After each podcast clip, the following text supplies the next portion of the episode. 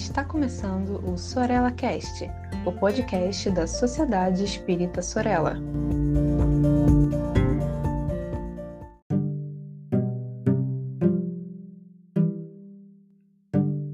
Amigas e amigos, sejam bem-vindos e bem-vindas a mais um episódio do Educação Científica no Sorella Cast.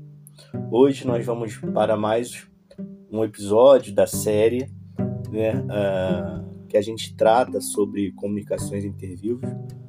E neste último episódio nós vamos falar sobre os dois últimos grupos ou subgrupos é, na classificação que o, o Bozano fez né, no livro Comunicações Mediúnicas entre Vivos. É, no subgrupo E, que é o penúltimo subgrupo que o Bozano trata no livro, ele trata, né, ele fala sobre os casos de transição no momento da morte ou da agonia. E diz Bozano assim: ó, Antes de tratar do grupo em que se consideram as comunicações entre vivos que aparecem efetivamente transmitidas com auxílio de uma entidade espiritual intermediária, será bom relatar alguns casos de transição, porque se referem a incidentes em que o agente que se comunica mediunicamente à distância é um moribundo que anuncia a iminência de morte, ou bem uma pessoa falecida momentos antes de ocorrer a comunicação. E daí tem um caso que ele chama de caso 23, e que eu vou contar agora. É, um maestro compositor, Ernest Bloom, que havia conhecido Victor Hugo, é, refere-se em sua autobiografia o que aconteceu com Vitor Hugo nas suas experiências na ilha de Guernsey.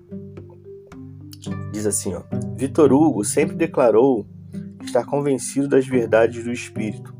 Igualmente estavam seus dois filhos e seus dois amigos, é, Vaquer e Paul Mercier. Né? O próprio Vaquer me narrou o seguinte fato. Certa noite de inverno, é, se faziam experiências com o tripé é, estavam presentes o grande poeta, seus dois filhos e Vaquer. Servia de médium Charles Hugo, que tomava conta das letras do alfabeto ditadas pela mesinha e transmitidas respostas.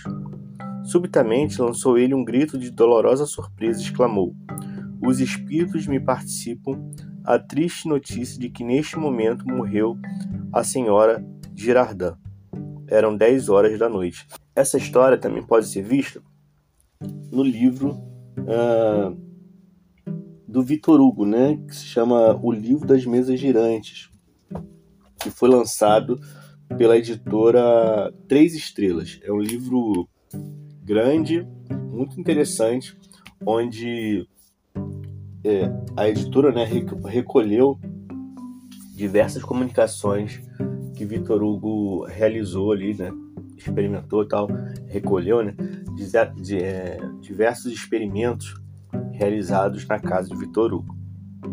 Então, continuando aqui. Naquela mesma noite, havia Vitor Hugo recebido uma carta da senhora Girardin, na qual lhe comunicava que iria passar uns dias em Guernsey, de modo que ele deveria esperá-la de um momento para outro. Dois dias após, chegou uma carta em que se participava a morte da referida senhora. Ninguém na ilha né, de Guernsey podia saber de tal coisa, pois não havia telégrafo nem telefone, e, portanto, Charles Hugo o ignorava, como todos os demais. O mais interessante, porém, é que ela havia falecido precisamente na noite da sessão, às 10 horas. Confesso que quando penso nesse episódio, sinto um calafrio, porque como pô-lo em dúvida com tais testemunhos? Né? É, no caso citado, o Charles Hugo assim se expressa: né? Os espíritos me participam a triste nova, do que se poderia concluir que não fosse precisamente a senhora Girardin quem comunicasse a própria morte, mas algum espírito familiar ao médium, o que pode ser certo. Como, porém, não é lícito admiti-lo, baseando-se simplesmente em uma afirmação como resposta, devemos apegar-nos à hipótese menos lata, aplicável ao caso que é de uma comunicação na senhora Girardin, moribunda ou recém-falecida. É, neste caso, eu não concordo tanto com Bozano, porque é, pode ser realmente assim um espírito que estivesse ali acompanhando a senhora Gerardin no momento da morte, no momento da passagem e tratar ali, né, comunicar também, ou pelo menos auxiliar a comunicação da Girardin. Então, assim, é, é difícil afirmar que a hipótese mais, mais plausível seja a comunicação da própria Girardin, né? Eu, eu, eu prefiro dizer que é, ou é uma coisa ou outra, ou na verdade até uma, terceira possibilidade de ter um espírito ali auxiliando a comunicação da, de, da Girardin. Bom, é, e daí tem mais um subgrupo que o, o Bozano chama de subgrupo F, que é sobre mensagens transmitidas com auxílio de entidade espiritual. E daí é muito interessante porque, é, mesmo que tenha uma comunicação intervivos, é, pode haver um auxílio de uma, uma inteligência externa, né? uma outra inteligência.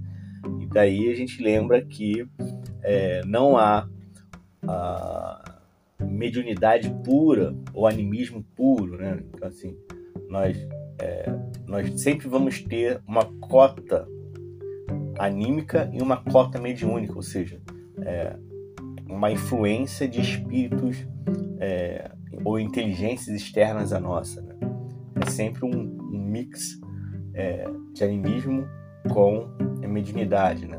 O que vai mudar é a porcentagem de um e outro é, nos diferentes experimentos, nos diferentes casos ali de transmissão de mensagem.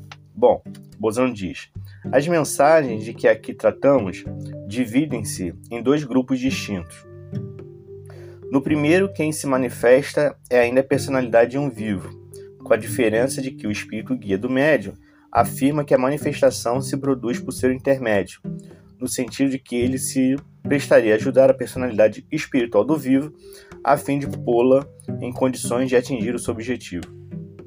No segundo grupo, ao contrário, as comunicações mediúnicas da espécie em questão produziriam por intermédio único do espírito guia, o qual se encarregaria de receber a mensagem do vivo e de transmiti-la a outra pessoa afastada, sem intervenção no próprio vivo, próprio vivo. Ou seja, eu, ainda vivo, transmitiria a mensagem para um espírito e esse espírito levaria a mensagem para uma outra pessoa, tá?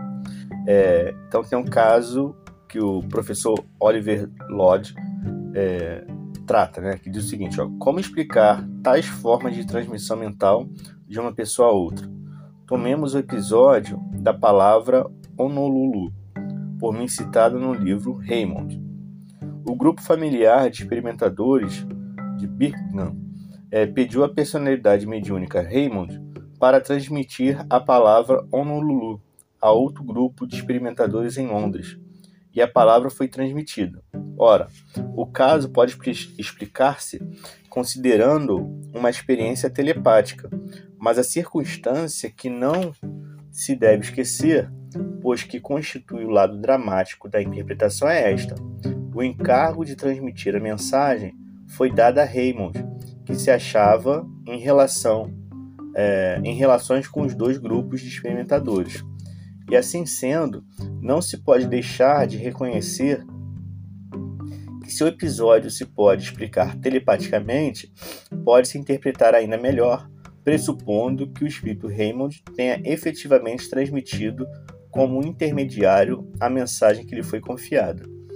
Então, gente, é, esses casos que o Bozano trata é muito interessante, ou seja, a obra, esse livro como um todo é muito interessante porque é, no mínimo, no mínimo, nos dá um pontapé inicial ou um, um, um apoio, uma base mínima para as nossas experiências que devem continuar. Né? Nós devemos aprimorar esses experimentos, devemos aprofundar o debate, devemos é, amadurecer as nossas hipóteses diante de tais fenômenos.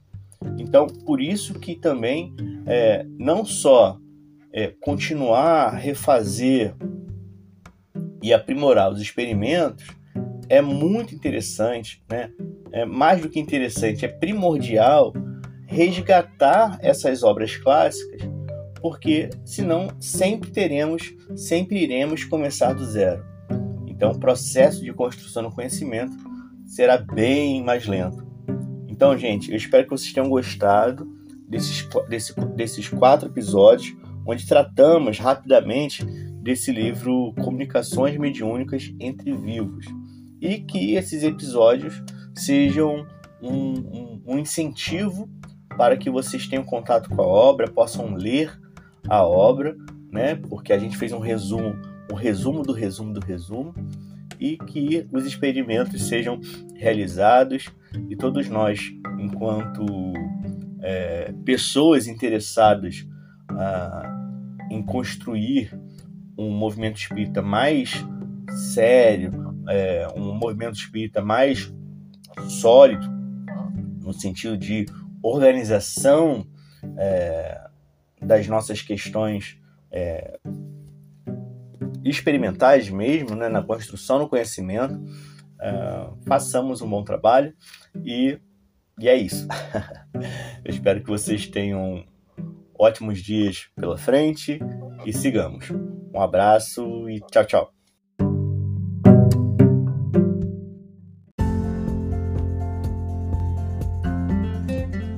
Siga a Sociedade Espírita Sorella nas redes sociais, Facebook e Instagram. Inscreva-se em nosso canal do YouTube e fique por dentro de nossa programação.